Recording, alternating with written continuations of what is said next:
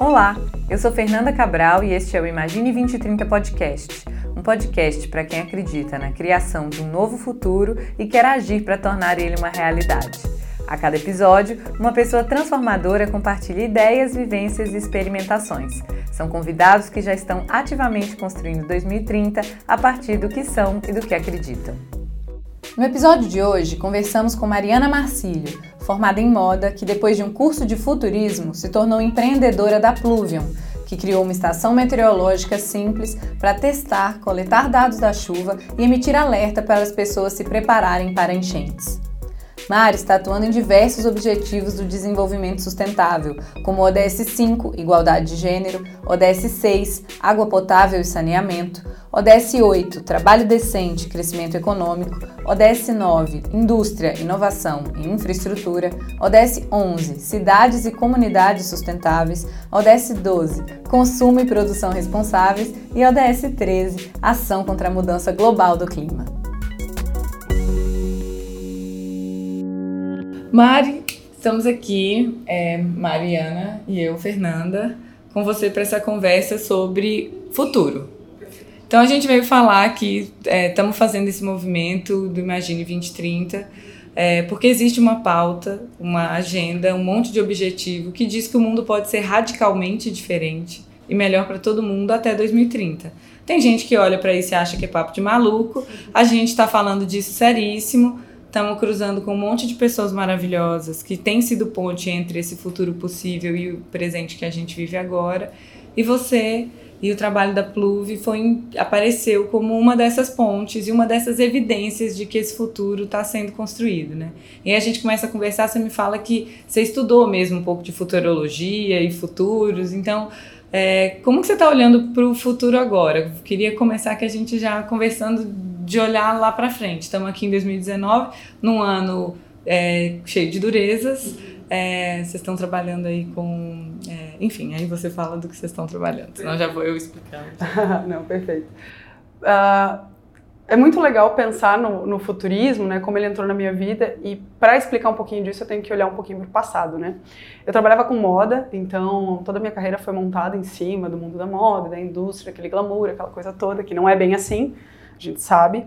E durante um curso de futurismo que eu fiz em 2015, é, esse curso meio que caiu no meu colo, assim, porque eu não trabalhava com tecnologia, eu não conhecia nada de tecnologia na época, e eu pensei, ah, Vamos ver qual é, né? Era um curso da Aerolito na época e ele existe até hoje e ele fala sobre revoluções digitais, futuro do trabalho e tal. E eu fiquei pensando, poxa, qual será o futuro do meu trabalho, né? O que eu faço, onde que eu vou chegar?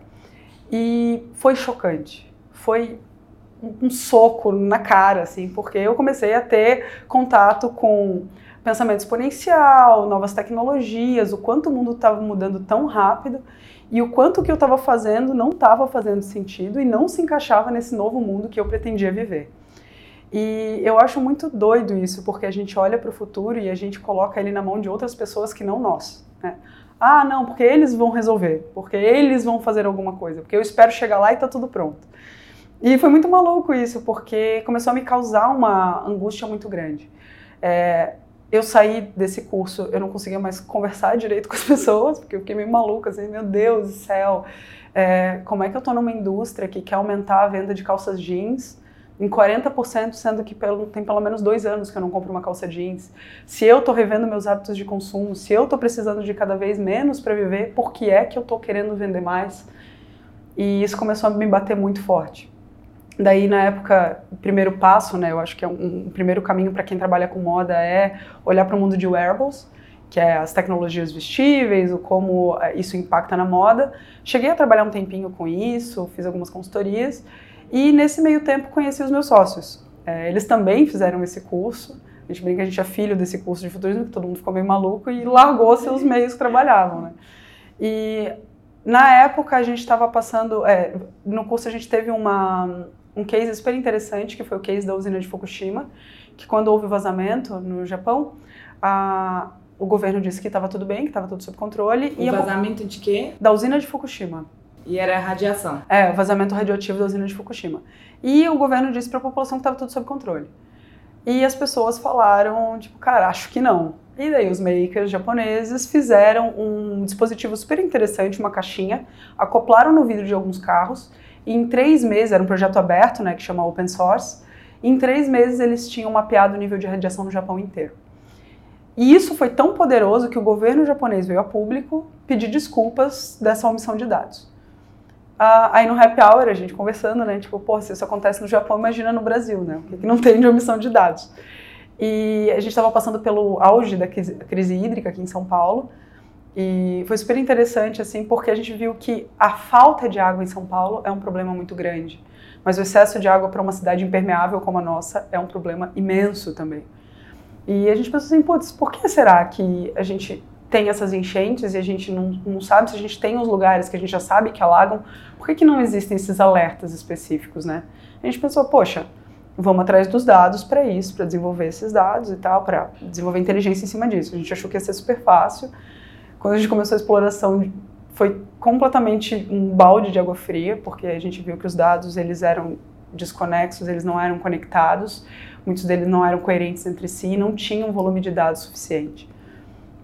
E aí a gente entendeu uma oportunidade, né? Na época, isso era em 2016, a gente começou a desenvolver uma caixinha de acrílico, toda maker, eu tenho ela ali, depois eu pego para mostrar para vocês.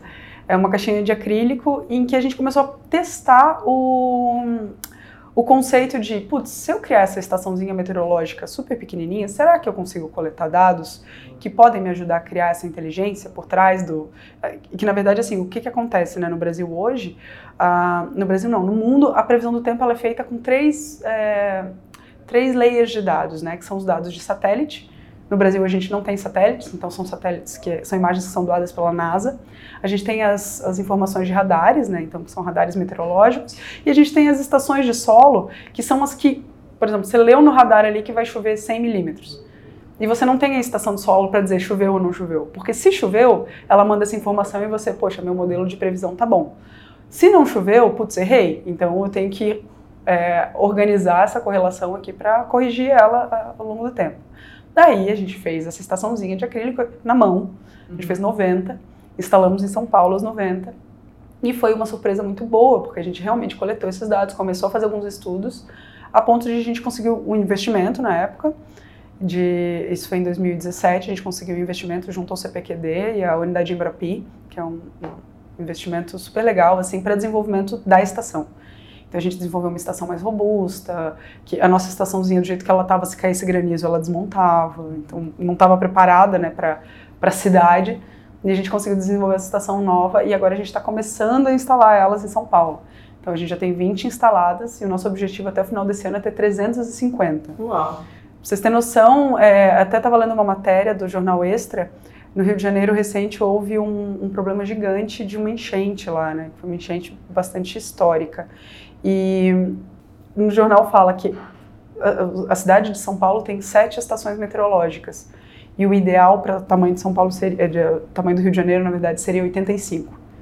Então, essa falta de dados é o que ocorre, que ocasiona esses dados muito imprecisos. Que é o que acontece hoje aqui em São Paulo, por exemplo, com a previsão do tempo que diz que vai chover em São Paulo. Gente, São Paulo é quase do continente, São Paulo é imensa. É. Como é que você está chovendo na Vila Madalena? Não significa que está chovendo no Itaim, Paulista. Então, as coisas são muito longe, né? Então, a gente vai conseguir agora, com esse volume de estações, entender como é que funciona a chuva na cidade de São Paulo e emitir esses alertas. Uau, assim, ao mesmo tempo parece super específico, porque nós estamos falando de dados de meteorologia, dados de solo, medir quanto de fato choveu, se choveu, onde, como e transformar essa informação em, em inteligência que permite a cidade se preparar, as pessoas se prepararem e como vocês estão olhando para o caso da enchente, é, como lidar né, com essa situação imediata ali que se aparece. E, e cê, mas você fala, e me parece complexo, então, uhum. quando eu penso isso, mas você está falando da, como se fosse a coisa mais simples do mundo, tipo, ah, eu conheci uns sócios e a gente, de um jeito maker, fez uma caixinha de acrílico e e aí, fala um pouco, assim, desse processo, assim, como, como que é, é simples, como, como que vocês, de fato, criaram uma estação meteorológica que é confiável, que, enfim, que, que isso se dá entre conectar pessoas que estão com incômodo parecido, então vocês se juntam porque estão pensando sobre o futuro, sobre o papel de vocês na construção desse futuro, até de repente a gente está falando sobre de fato medir e ter informação precisa em uma cidade como Rio de Janeiro, frente a um acontecimento como esse, tão recente. Legal. É, Fê, o que acontece é o seguinte, é engraçado você falar isso, porque realmente parece simples, mas não é. Não é algo trivial de se fazer tem muito estudo em cima disso, né? A gente tem empresa já há três anos e são três anos de estudos incansáveis, uma equipe toda dedicada para isso. Eu acho que na verdade o grande diferencial e a grande, a grande benefício e valor é a multidisciplinaridade das pessoas, porque dos cinco sócios, né? Cada um fazia uma coisa. Então a gente tem um cara que é muito bom em prototipagem, em testes rápidos, então ele tem uma noção de eletrônica absurda. Eu fazia, faço, né, desenvolvimento de 3D, e até por ser designer, eu tenho muito essa coisa de usuário, da, da pessoa que está por trás de, do produto, né? Então eu pensei muito em usabilidade, na hora de instalação, a pessoa que está instalando, como é que é a interação dela com esse produto. Uh, a gente tem sócios que são excelentes em negócios e um sócio de tecnologia também que é muito bom. É, galera que é boa de falar e ou vendas e tudo mais. Então, é, eu nunca pensei na minha vida que eu pudesse empreender. Então isso para mim foi um grande, uma grande descoberta. Porque eu ficava pensando, putz, eu sou péssima com burocracia, números, contratos. Nossa, ferrou. Se depender de mim para assinar os contratos, as coisas, como é que eu vou fazer isso, né? Uhum. E quando a gente brinca que a gente virou meio que um megazord, tipo, sabe Sense8, que é uma série que tem no Netflix, que cada um tem uma, uma coisa super específica que faz e troca com os outros as habilidades, né? Então, às vezes eu, puto, preciso de alguma coisa na área de programação, na área de tecnologia. Daí eu chego lá, pô, me ajuda aqui e, ou então com o Diogo, né? Dá ah, números, me ajuda com esses números aqui. Ele tem isso muito claro na cabeça dele, da mesma maneira que eles contam comigo. Então, num, num lugar, num espaço onde você quer fazer um mundo melhor, cara, não existe como você construir um mundo melhor sozinho. Né? E isso é uma coisa que a gente tem muito forte aqui dentro. E o nosso sonho realmente é aumentar o time. Agora a gente deu uma aumentadinha, né? Que éramos cinco, hoje somos nove e dez em breve. E o nosso sonho é realmente aumentar o time porque como a chuva impacta a vida das pessoas, a gente precisa do maior número de visões possíveis. Então eu preciso entender como cada um se relaciona, porque quanto mais é, é como o Google, né? Tipo, o Google ele, ele preza muito pela diversidade porque o Google é um produto mundial. Então ele atende pessoas do mundo inteiro. Então ele precisa ouvir pessoas do mundo inteiro. E é o nosso caso a gente pretende alertar e ajudar as pessoas do mundo inteiro, nem que seja para não molhar a meia ou para pelo menos salvar suas coisas, então eu preciso ouvir essas pessoas, né? E eu acho que esse é um grande caminho especial, é você não colocar o mundo nas costas de, meu Deus, vou resolver isso sozinho, você não vai. Você precisa de pessoas com você. É, maravilhoso mesmo. isso da construção colaborativa, assim, no, no caso de vocês, levou a um empreendimento mesmo, formal e maravilhoso. É, mas também já é um pouco da cultura maker, né? Essa coisa de colar, fazer junto, experimentar e ir testando, né? Exato. Uh, todos nós temos a, o, o ser maker, né? Os fazedores, já desde muito cedo. Eu tenho uma memória muito boa, assim, fiquei pensando depois de um tempo, cara, de onde é que surgiu isso na minha vida, né? Esse negócio de botar a mão e fazer e resolver. É, até os meus amigos falam, tipo, quem conserta chuveiro em casa sou eu, quem resolve as coisas sou eu. E, puxa, de onde é que isso veio? E eu descobri, tive uma grata descoberta que isso veio da minha mãe. Ela é super maker, e a gente até brincava com ela que ela é muito boa em gambiarra. Né? Eu falo que eu tenho um curso técnico em gambiarra, porque tipo, você resolve rapidamente de alguma maneira. No Brasil a gente tem um conceito pejorativo para gambiarra, né? como uma coisa é, feita de qualquer jeito. E eu, eu, discordo disso. Eu acho que a gambiarra é muito positiva, porque ela pode te ajudar a resolver as coisas de uma maneira muito, muito rápida e também colaborativa. Né? Tipo, ah, vou dar um jeitinho aqui, daí o outro olha, não, não está tão bom ainda, vou melhorar aqui um pouquinho. Então isso surgiu muito natural. É, criativa também, né? Exato, exato. É você, pessoa normal, vivendo sua vida num lugar de inventor, de se virar, né? É, e isso é muito bom, assim, porque você consegue ter criatividade, consegue ter braço para fazer qualquer coisa. É, aqui na Pluve a gente vê isso o tempo inteiro acontecendo, né? Por exemplo, esse escritório que vocês estão, ele foi feito pela gente. Então, ah, não tinha grana para contratar um arquiteto para fazer o projeto. Pô, beleza, vamos ter que fazer, não vamos? Vamos ter que fazer. Aí a gente coloca uma plantinha aqui, coloca uma coisinha aqui, pinta uma parede, então as paredes foram pintadas por nós, os desenhos são feitos por nós, aquela almofada de nuvenzinha foi feita pela Lele, então cada um vai colocando um pouquinho de si também. Eu acho que a gente começa a dar mais valor às coisas quando você entende o processo e o tempo que elas têm. Né? Me conta um pouco do que, que vocês aprenderam sobre chuva. Você falou, por exemplo, cidade impermeável. Queria saber o que, que, é isso, o que, que, é, que, que significa uma cidade impermeável. E nessas aventuras de três anos de pesquisas incansáveis, é, o que, que, que, que você aprendeu sobre chuva, sobre enchente, sobre é, você falou que as pessoas também têm relações diferentes com a chuva. Né? Eu já odiei a chuva, assim, eu já era fator de, de mau humor instantâneo, era a chuva. Com o tempo eu comecei a pensar que a chuva era a natureza em São Paulo. E como eu não via muito, eu pensava, tipo, olha, a natureza implacável acontecendo em São Paulo. E aí eu criei uma relação afetiva, mas porque eu precisava resolver meu problema de mau humor, porque eu continuava andando a pé e molhando meu pé, mas aí já, já ressignificando essa relação, assim queria ouvir umas curiosidades, assim. É, eu vou trazer para ti, então, é, algumas curiosidades, mas bem mais humanas do que uh, números, de fato. É, esse, durante esse tempo, a minha observação com a chuva, obviamente, se tornou muito mais ativa, né? Então, o fato de trabalhar com chuva o tempo inteiro me faz sair na rua num dia de chuva de uma maneira diferente eu analiso as pessoas, eu analiso a cara das pessoas, eu analiso como elas lidam com a chuva. E a chuva é uma coisa que está aí desde sempre, né? Então, é, até quando a gente estava começando a desenhar a campanha do financiamento coletivo, então a gente pensou nisso de, putz, o que, que a gente pode falar sobre a chuva? E porque daria para trazer vários dados, tantas pessoas são impactadas, não sei o quê, mas a gente viu que a chuva é uma coisa tão humana que todo ser vivo na Terra tem alguma história com chuva. Ou é falta, ou é excesso, ou é um dia que você teve que entrar num restaurante porque você não queria se molhar. É, teve uma história super bonita de uma artista que a gente conheceu, que o pai e a mãe dela se conheceram num dia de chuva, porque ele chamou a mãe dela para se abrigar embaixo do todo de um ponto de ônibus, e ele era super distraído, se não fosse a chuva eles não teriam se conhecido. E eu achei isso tão lindo, assim. Então, existem. Quais são as histórias que a gente tem com a chuva, né? Eu tenho uma relação muito gostosa com a chuva porque eu lembro da minha infância. Eu me criei no interior do Paraná eu sou de Santa Catarina, mas me criei lá. E eu lembro de quando, quando chovia muito, acabava a luz. E daí meu pai saía correndo, pegava uma vela, acendia velas em casa e a gente começava a ler gibi ou jogar jogo de tabuleiro, porque não existia celular nem nada. Não existia coisas sem fio que pudessem ser usadas, né, tecnológicas nessa época. Então para mim era um momento em família. Então a, a chuva me trazia muito aconchego. Uh, nós temos uma amiga que é a Giovana, que ela é uma das personagens, inclusive, do vídeo, que é muito legal. Ela tem fascinação pela chuva, então ela tem coleção de guarda-chuva. Ela tem tipo 30 guarda-chuvas, então cada dia que chove ela tem que pensar no look e no guarda-chuva para poder é, combinar. Ela tem tatuagens de chuva, ela tem uma relação super bonita assim, com a chuva. Mas ao mesmo tempo, é, tem pessoas como a Rose, né, que é do Jardim Pantanal, que eu conheci, a Rose é nossa amiga.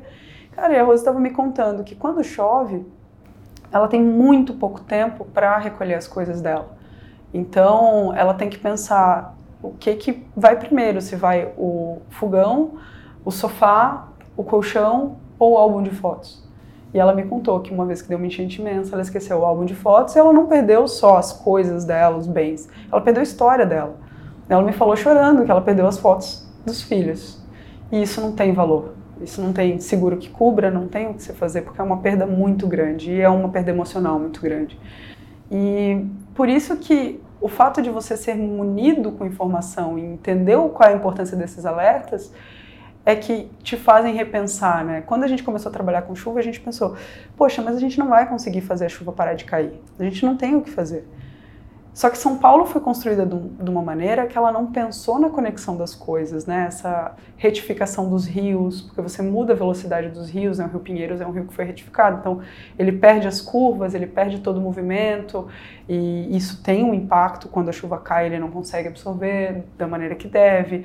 A cidade toda é de concreto, então ela não absorve. Realmente a cidade é impermeável, essa água escorre e não tem como ser absorvida, não tem tempo para isso.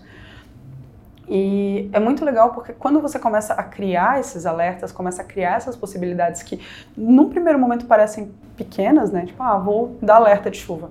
As pessoas pensam, como assim alerta de chuva? Tipo, será que precisa? Cara, mas quando você tem alertas de chuva, você cria espaços resilientes, cidades resilientes. Então, se uma rua alagou, você entende que se você está naquela rua, você não deve sair. Ou se você vai passar por aquela rua, você desvia o trânsito. Né? A gente fala que no futuro, em, breve, a gente espera que esses dados possam ser conectados com o dado do Waze, por exemplo, e te falem: ah, eu sei que vai chover daqui a duas horas, você tem um compromisso, então sai antes porque eu já sei como é que vai estar o trânsito nesse caminho. Então você, o Waze hoje em dia ele te vende tempo, né? Você uhum. sabe mais ou menos que horas você vai chegar, que horas você precisa sair, só que ele não conta ainda com esses fatores climáticos que são bastante imprecisos. E qual é o valor de um alerta, né? Tipo, poxa, você pode salvar uma vida. É, realmente, você pode salvar um álbum de fotos. Então é, é, é muito delicado isso. E eu gosto muito de, de olhar para o lado humano por trás da tecnologia, né? Eu detesto falar que somos uma empresa de tecnologia. Nós não somos uma empresa de tecnologia. Nós somos uma empresa que resolve problemas de pessoas através da tecnologia. A tecnologia não é fim, ela é meio. E eu acho que as pessoas elas se confundem um pouco nisso, que startup é a nova banda, né? Então, todo, todo adolescente quer ter uma startup. Você vê a galerinha tipo, saindo da faculdade, ah, não, porque eu não quero trabalhar numa empresa tradicional, eu quero fazer uma startup. Cara, mas para que você quer fazer uma startup? Por quê? Ah, não, eu vou fazer um aplicativo. Cara, ah, vou fazer um aplicativo que imita uma caneta. Tipo, tipo tá, beleza, tá melhorando a vida de, de quem, né?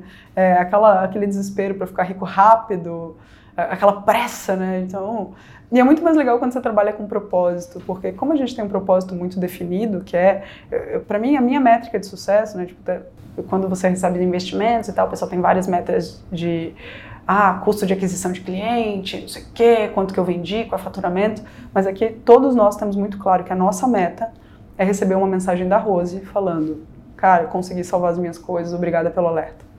É essa. Então, assim, quando você trabalha com propósito é muito mais gostoso, porque você tem muito claro onde você quer chegar. E a grana, é óbvio que tipo, ninguém vive de ar, então a grana ela acaba vindo. E no caso da Pluve a gente consegue vender esses dados de, de chuva também. Então, é, tanto de chuva, a gente tem outros, outras é, variáveis que a gente mede, como vento, temperatura e umidade, para entender em cada ponto da cidade qual é a variação de temperatura. Isso a gente consegue vender para empresas que são impactadas também. Então, você não precisa, é, é, é meio que aquela coisa assim, se, se a sua empresa é uma empresa do futuro, ela não tem um departamento de inovação, ela é inovação ela não tem um departamento de sustentabilidade. Ela é sustentabilidade. Tipo, todos os, os atos dela tem que estar tá envolvendo é, isso. Ela não é uma empresa que, tipo, ah, não, eu tenho um momento que eu entrego um peru de Natal para os meus funcionários. Não, cara, você está preocupado com as pessoas no dia a dia. Como é que é o bem-estar delas, como é que elas estão emocionalmente, o quão desgastadas elas estão. Porque nesse mundo de, de empresas que usam tecnologia e tal, o lado emocional é muito, muito instável, porque a gente trabalha bastante, a gente se dedica bastante, a gente lida com muita gente, a gente tem muita pressão, pouco dinheiro e é, é muito delicado você entender que para você crescer sustentavelmente você precisa olhar para isso. Né? É, e é muito legal você trazer isso, porque a, a, a gente está falando sempre, Maria e eu sempre juntas, sempre conversando e, e, e pensando sobre como muitas vezes a, as organizações trazem na intenção e, e na intenção, às vezes, resume-se no discurso mesmo, essa intenção transformadora, ou de sustentabilidade, ou de inovação, né? Só que todo dia tem um tanto de gente trabalhando lá e todo dia nesses encontros e no exercício do trabalho, infinitas oportunidades de você exercitar isso já no presente, né? E deixar de ser uma intenção que eu quero trazer um impacto positivo e já olhar para essas relações humanas que constituem a, a empresa de fato, né? A gente olha para qualquer organização, estrutura hoje como um coletivo de pessoas, mas ainda nos deparando é, e, ironicamente muitas vezes pessoas nos empregos é, mais ricos, assim, empregos corporativos, é, empregos, empregos de destaque, mas um espaço de pessoas adoecidas, assim, indicadores de saúde muito para baixo mesmo, muito borocochô, sabe? E aí você traz também essa vivência de alguma forma, porque você já se viu num espaço de trabalho em que você questionou qual o sentido do que você estava fazendo ali dentro daquele espaço também corporativo de aumentar 40% a venda de calça jeans. E agora, de repente, nesse outro lugar, enquanto empreendedora, que nem era, de repente, a, o, o, que você estava focando, mas foi o que aconteceu, uma forma de expressar esse propósito que se revelou para você, tá nesse espaço de experimentar outras relações de trabalho e uma outra forma de trabalhar, né? E é nesse lugar que a gente se pega refletindo muito, que é não é só sobre o conteúdo que a gente fala que quer ou está realizando, mas a forma como a gente está realizando esses trabalhos, as relações, cuidando das pessoas dentro das próprias empresas. É, para mim isso foi uma descoberta muito legal dentro da Pluve, porque tiveram alguns momentos aqui que eu ficava me questionando qual era o meu papel, né? Porque eu já tinha desenvolvido a parte a estrutural da estação, já estava desenvolvida e tal, eu fiquei pensando, tá, beleza, eu cuido da comunicação aqui, mas o que mais, né? Qual é meu papel? E quando a gente veio para cá, antes daqui, a gente tinha feito residências, a gente fez no Google Campus, né, no Google for Startups, e a gente fez no Facebook e Estação Rec, junto com a Artemisia. E quando a gente veio para essa sala aqui, que é a nossa sala, e a gente começou a ter o time, que a gente começou a contratar pessoas, para mim clareou muito isso, que eu gosto de pessoas, eu gosto de lidar com pessoas, eu gosto de escutar as pessoas. E foi muito doido, porque quando eles chegaram, no primeiro momento eu fiquei desesperada. Eu chamava meus sócios no canto e eu dava broncas, assim, de tipo, ai, não pode fazer isso, o que, que eles vão achar? Uhum. Sabe, tipo, mãe com filho novo em casa, não sabia muito o que fazer, assim. E um deles me chamou no canto e falou assim, cara, tá tudo bem, vai dar tudo certo, então vamos é, praticar um dos nossos pilares na empresa é a transparência, né? E foi super legal, porque daí eu fiz um onboarding com todo mundo no escritório, eu fui super transparente, falando que eu estava me sentindo é, um pouco com medo, um pouco resistente, porque eu queria que eles se sentissem felizes. Querendo que eles se sentissem felizes, estava me gerando uma tensão muito doida, né? E para mim foi mega legal, porque depois que a gente começou a desenvolver isso, né, de, de essa transparência, um cuidar do outro, é, eu comecei a pegar feedbacks do tipo, nossa, fiquei tão feliz depois que eu entrei aqui eu comecei a melhor na faculdade. Falei, cara, isso não é métrica, não tem como você medir isso. Isso é tão especial, é tão importante você ouvir cada um falando, nossa, quando eu chego aqui fica leve. Então, as pessoas elas sentem a energia da empresa, elas sentem o ambiente, elas gostam de estar aqui. E não é que ele gosta de, meu Deus, vou colocar uma mesa de pebolinho, eu quero que vocês fiquem aqui até morrer. Tipo, não. Eu quero que cada um tenha a sua vida e é muito. Até na, na entrevista a gente pergunta, cara, qual é o teu sonho? E não é tipo, ah, eu quero ser o presidente da empresa. Não, tipo, quero fazer intercâmbio, quero largar vocês daqui a pouco e beleza. Da gente fica, ah, massa. Porque na verdade as empresas. É, é claro que a gente tem os, os nossos propósitos dentro da empresa, mas nosso propósito como ser humano é evoluir, ser um ser humano melhor. Então, se eu não crio uma empresa que permite que as pessoas exercitem isso e fica sugando a energia delas e ferrando com a vida delas, eu estou fazendo um desfavor. Uh, eu estava contando para vocês que nós temos aqui o Pluv Talks, né, que é todas as sextas-feiras a gente para o time inteiro para falar sobre qualquer assunto.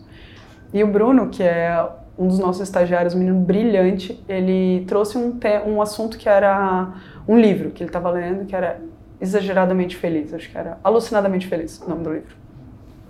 Ele começou a contar a história do livro, a história de uma mulher que tem depressão. Ele falou um dado super interessante, que uma a, quatro, a cada quatro pessoas, até 2020, vai ter depressão. E daí nós nos olhamos, né, nós somos nove, a gente falou quem são. Porque assim, cara, acontece, acontece o tempo inteiro. E a gente entende que pode ser eu, pode ser você, pode ser qualquer um de nós, e como é que a gente vai lidar com isso, né?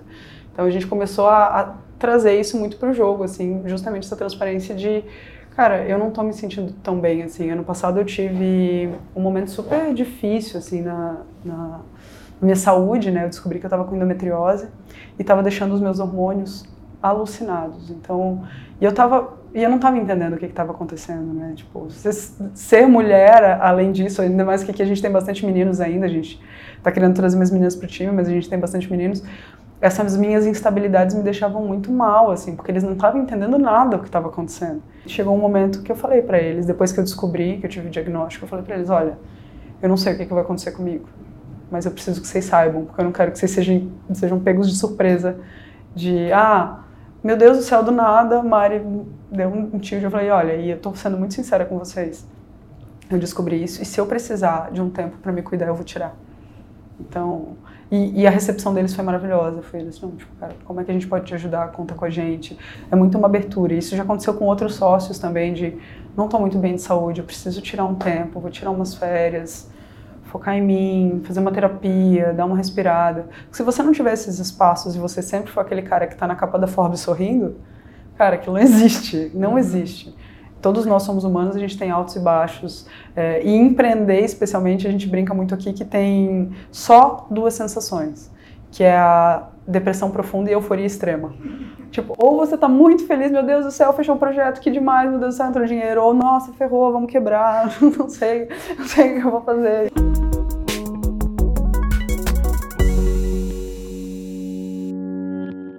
E é legal esse olhar também que reconhece é, o indivíduo, a pessoa mesmo, porque você também não é só Mari empreendedora da Pluve, né? Você também gosta de cachorro, você também gosta de cozinhar, você também gosta de planta.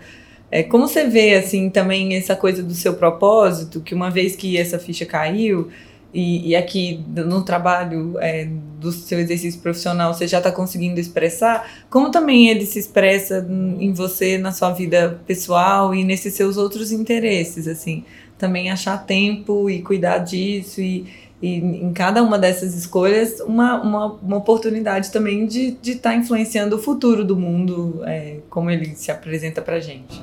Isso é muito legal porque é uma das coisas que eu, que eu mais gosto de fazer assim é e a minha busca pessoal é essa busca do equilíbrio e pode parecer clichê, mas é muito verdade assim.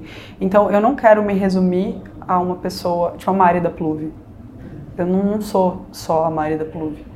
Então, justamente quando eu, eu, eu, tento separar tempo no meu dia, separar tempo na minha vida para aprender coisas novas. Então eu sou louca do curso. Já fiz curso na School of Life, de escrita afetiva para culinária, tipo, já fiz. Pode parecer que não conecta, mas no final tudo tem a ver.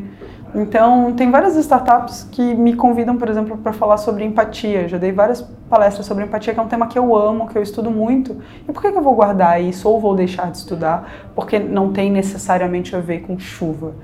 Porque, cara, para mim, na minha vida, isso é importante. Depois eu entendi que exercitando a empatia e trazendo isso para outras pessoas, eu melhoro a relação delas entre si, eu melhoro a minha relação com as pessoas aqui e eu consigo entender as pessoas que são afetadas pelo que eu faço também.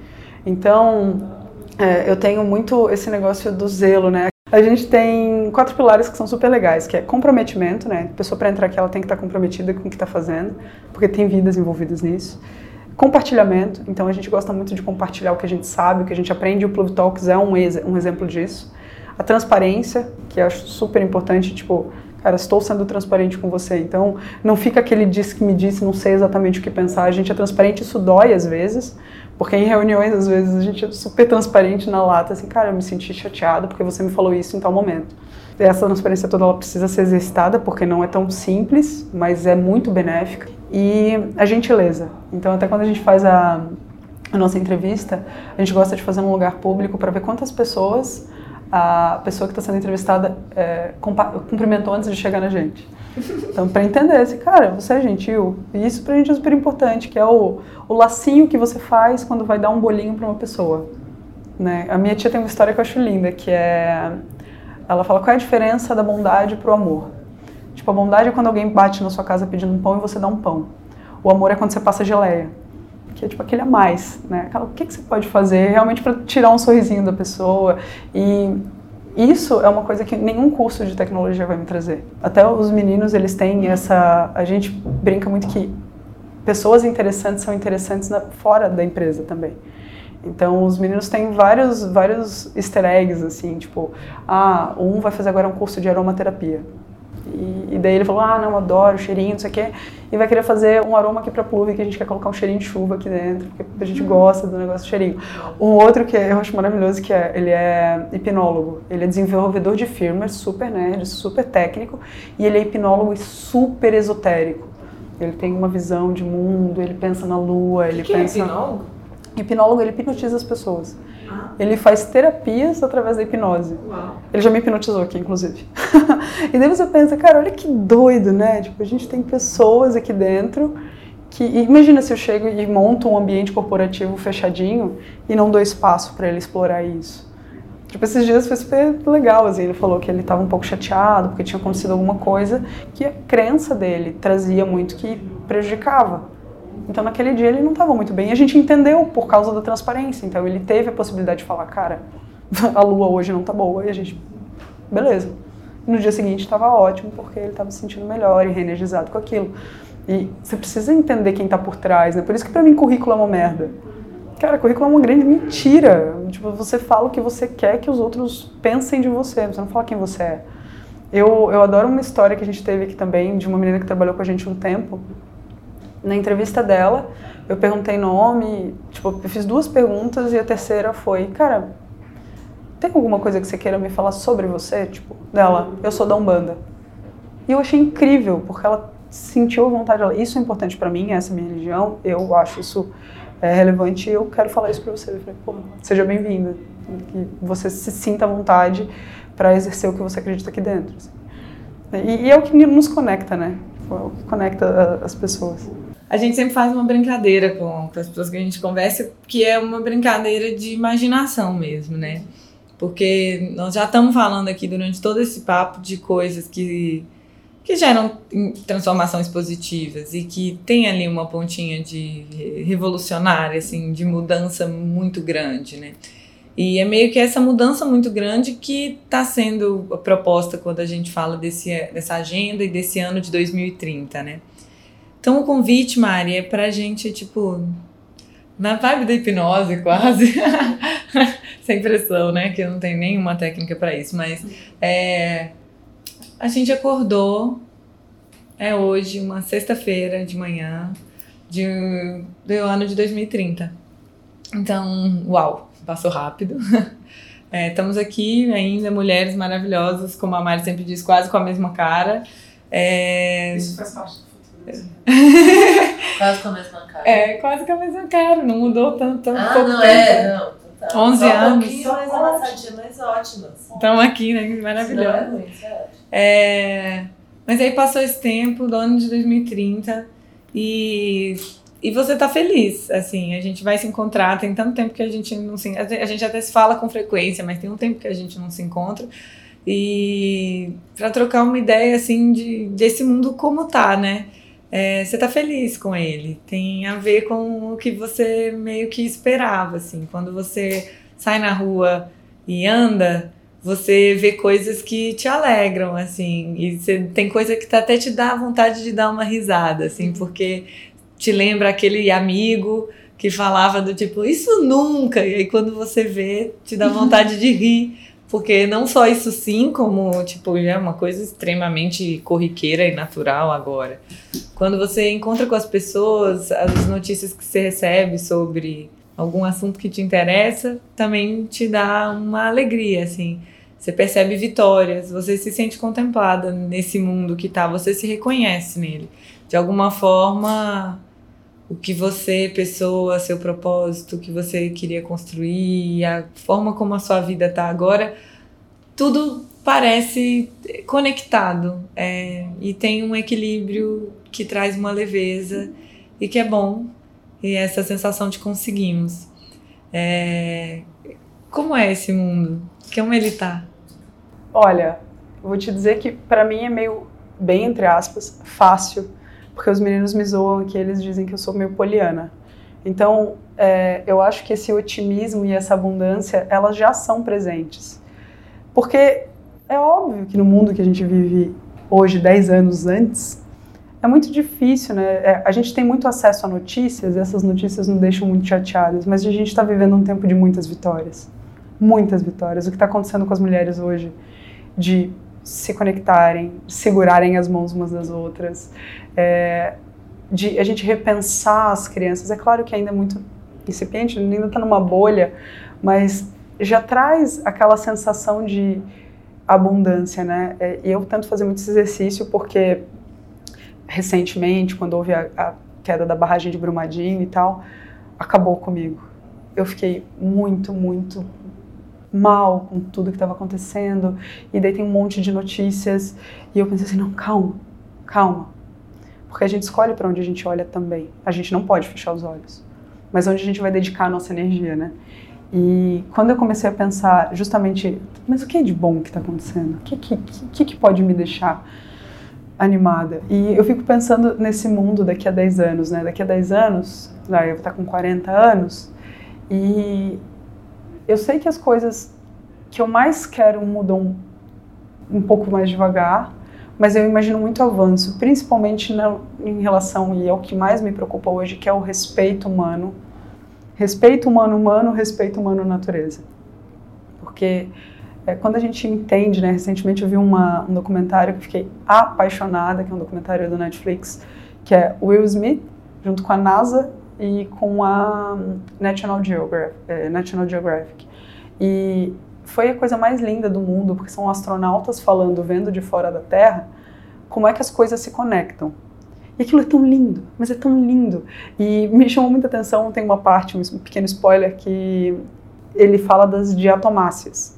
As diatomáceas são seres micro, micro, microscópicos que eles se alimentam dos nutrientes que, que saem das geleiras. Então as geleiras, elas derretem e elas alimentam as diatomáceas. E as diatomáceas são vistas do espaço. E isso para mim me deu uma paz no coração, porque o que eu estou fazendo hoje é o trabalho de uma diatomácea. Uhum. É tipo um trabalho muito pequeno. Mas quando você olha várias diatomáceazinhas juntas, conectadas, elas mudam a cor da água, a água fica turquesa do espaço. E eu achei aquilo tão lindo, tão poderoso, assim. Então, é, eu, eu vejo pessoa, eu sou muito otimista, por incrível que pareça, em relação à política, que eu acho que hoje a gente está tendo mais transparência, pessoas falando mais sobre isso. Então, a gente tem, né, poxa, antes você ia tomar uma cerveja comigo, você não ia falar sobre política. E hoje é uma coisa que a gente fala e discute e traz ideias. Você vê várias pessoas é, começando a se empoderar e olhando para a tecnologia, né? Porque tem uma frase que eu adoro, que é assim, se você não aprende a programar, alguém programa você. E as pessoas se empoderando disso de, cara, os dados do governo e tal são dados abertos, o que, que eu posso fazer com isso, né? Aquela Operação Serenata de Amor, que é o robozinho lá, Rose, que fica é, denunciando esses gastos. Então, agora a gente vê acontecer aquele desespero de quem está se sentindo ameaçado, que foi sempre quem oprimiu, estão né? querendo, ah, agora não, esses dados não são mais abertos. Mas, assim, eu acho que é um mundo sem volta. Gente, a tecnologia ela vai hackeando pelos espaços e os caras, vezes, o último suspiro de um mundo morto.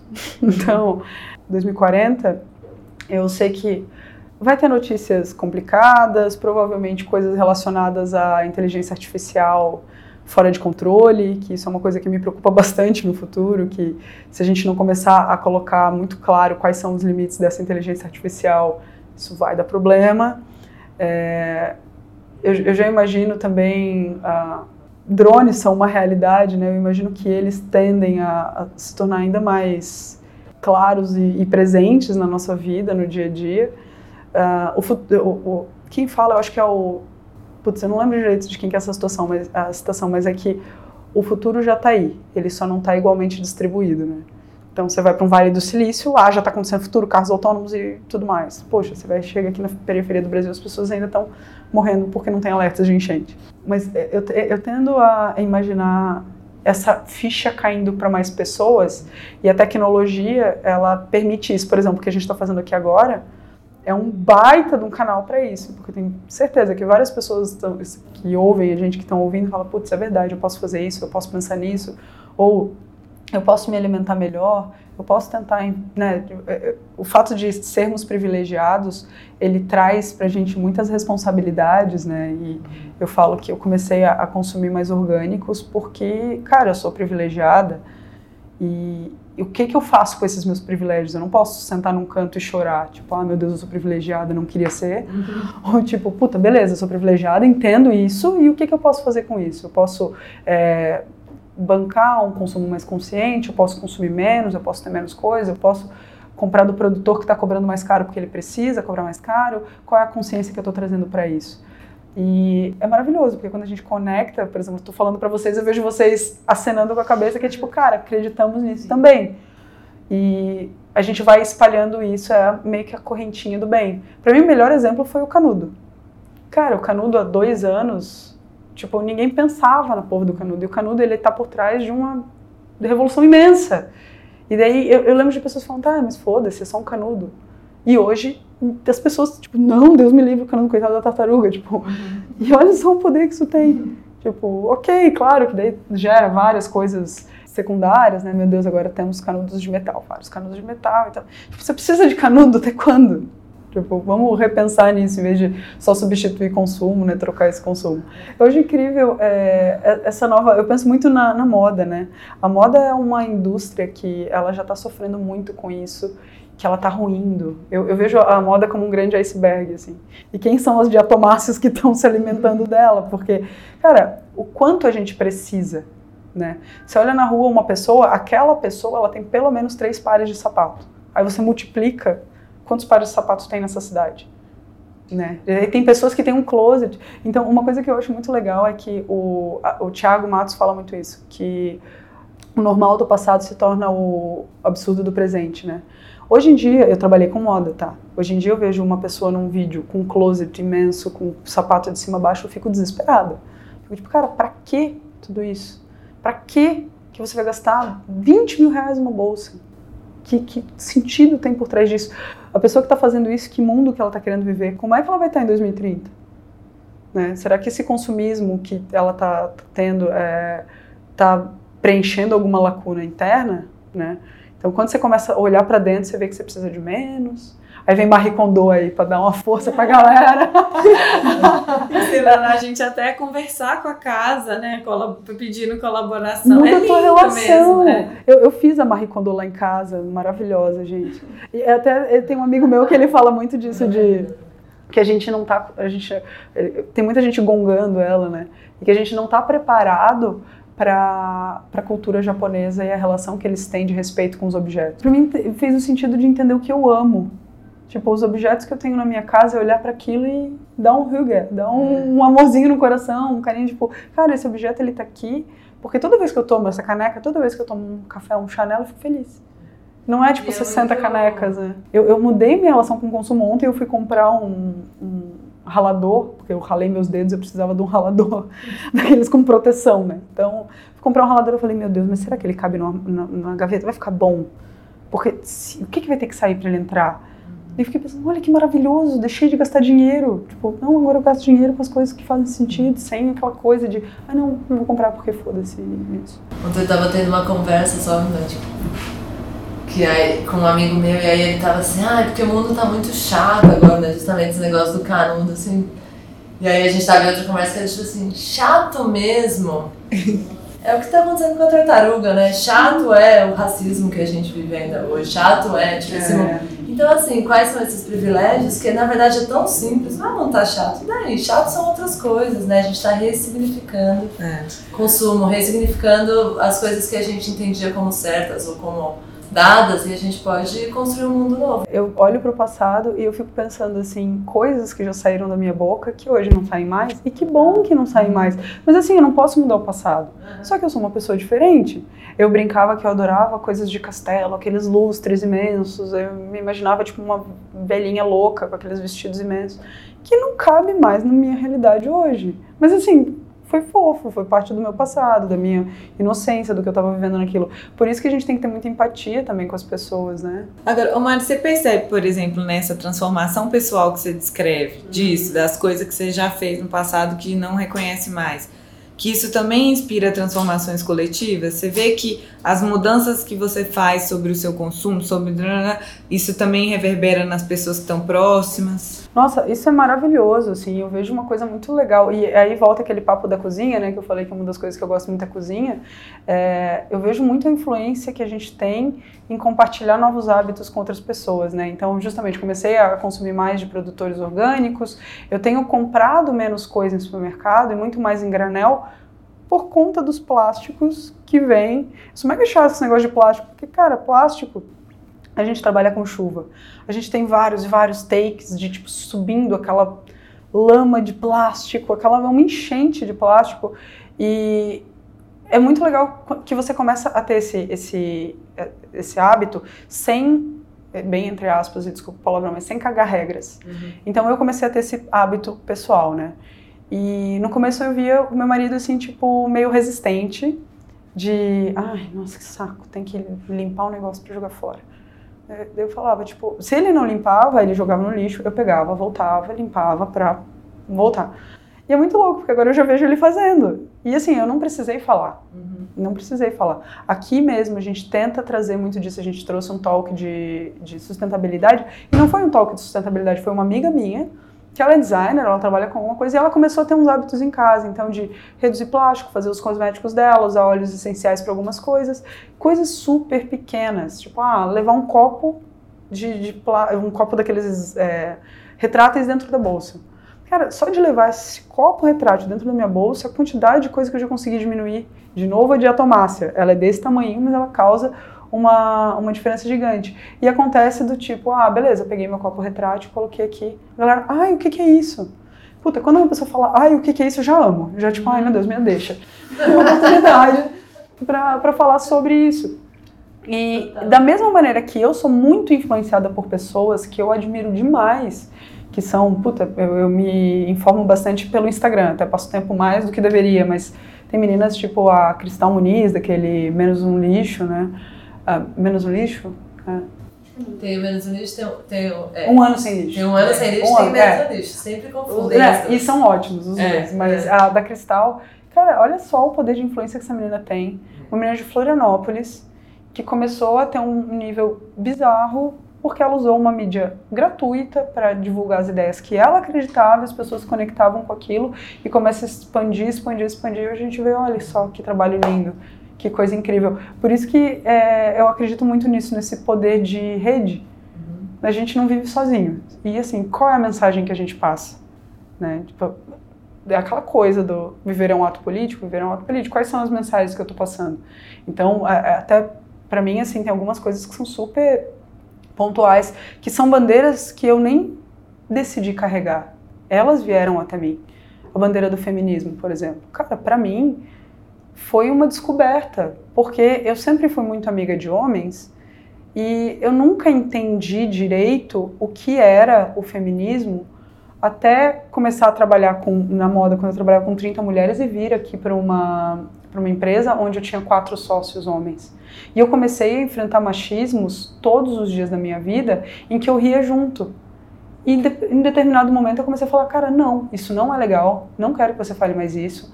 Não. E no começo gerou uma fricção enorme de eles, ai não, não pode falar nada. Deu exatamente, não pode falar nada. Hoje, eles vêm para mim com matérias, eles vêm para mim com assuntos, eles que vêm falar de coisas. E assim, gente, o universo é muito maravilhoso, né? Dois deles engravidaram de meninas.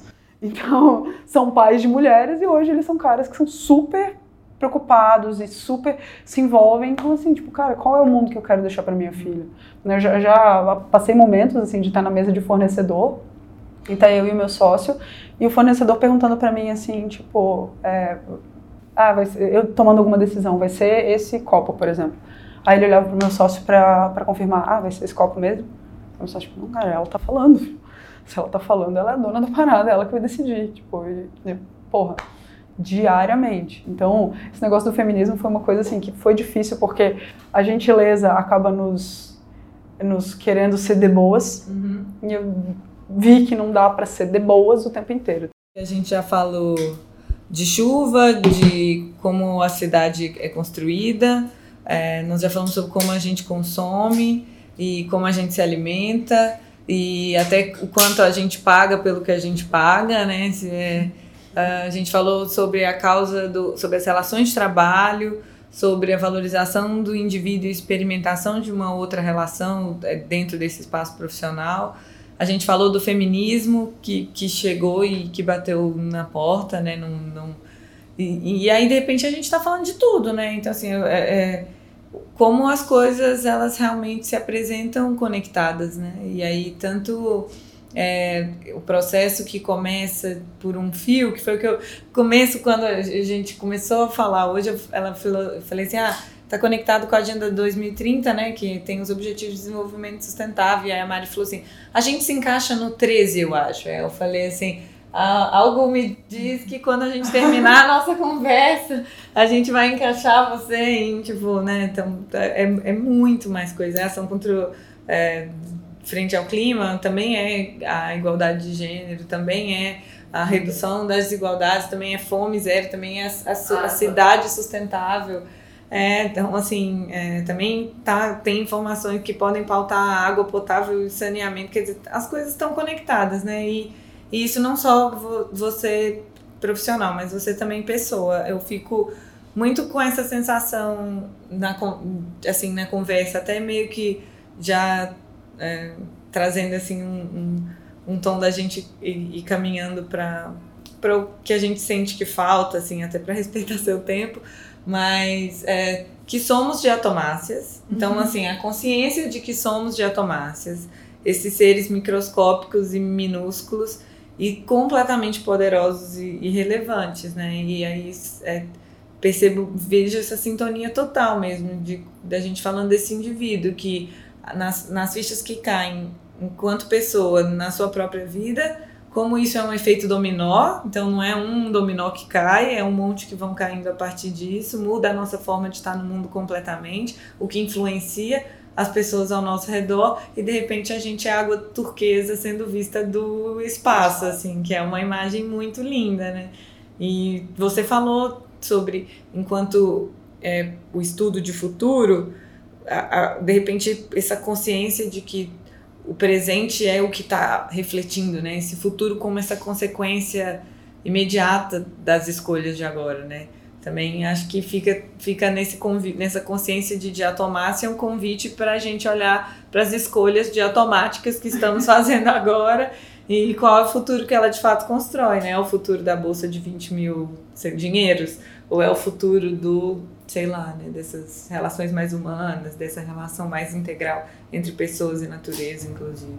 É, eu gosto muito dessa, retomando só uma coisa que a gente falou, assim, que eu acho, para mim, é o que divide, divide águas a partir do momento que eu começo a ter consciência como ser humano, né? Eu sou uma mulher branca, eu sou uma mulher amada, eu sou uma mulher que, putz, eu tenho onde morar, eu tenho o que comer todos os dias, eu tive educação. Pô, eu não sou privilegiada? Só que essas, esses privilégios, eles, quais são as obrigações que ele me traz? Ele não me traz uma obrigação, por ser privilegiado, de respeitar o próximo, de tentar causar impacto positivo no mundo que eu vivo, porque eu tenho que pegar toda essa bagagem que eu já tenho e transformar isso em algo positivo. Senão, justamente, eu estou sendo lá o, o, câncer e não a diatomácia. Estou sendo tipo aquele. Estou ferrando ainda mais o meio que eu vivo, um meio que já propor, proporcionou tanto privilégio e eu estou, tipo, atrapalhando. Então, assim, é, é claro que quando a gente abre mão, muitos dos meus privilégios, para as outras pessoas alcançarem essa igualdade, eu vou ter que abrir mão. E assim, é ter criar consciência de, cara, beleza, realmente, eu não posso falar o tempo inteiro. Eu não tenho um lugar de fala o tempo inteiro. Eu não posso resolver o mundo e tá, mas o que que eu posso fazer? Onde eu posso agir? Como é que, como é que eu me comporto como indivíduo, né? Como é que eu vou ser uma diatomáciazinha do bem? Como é que eu vou ajudar para ficar turquesa de cima? E acho que esses trabalhos que a gente faz e justamente conectar pessoas como vocês, né? Quando a gente foi gravar o vídeo lá da, da campanha puta, a, a galera que estava fazendo vídeo, a produtora de vídeo, eram de pessoas de coração imenso, que olham pro bem, que olham pro todo, que é a galera da Fine, que é maravilhosa. A gente conseguiu artistas, os meninos rimadores do metrô, é, uma poeta, uma. Sabe, tipo, são tantas pessoas incríveis que quando se conectam, olham uma no olho da outra e assim, cara, que coisa legal que você está fazendo. Vamos ser amiga? tipo, eu acho que esses espaços a gente precisa é, construir mais, porque a gente sai de uma conversa como essa com o coração mais leve. Então a gente sai de uma conversa como essa em 2040. Sabe? É, tipo, é, é isso, assim, é tipo aquele mundo de abundância, assim, cara, você está fazendo o que você acredita? Tô. E traz, traz pra consciência isso, assim. Então, tipo, seja consciente de quem você é. Tipo, não se afasta de quem você é. Tipo, do que, que teu coração tá te mandando fazer, assim.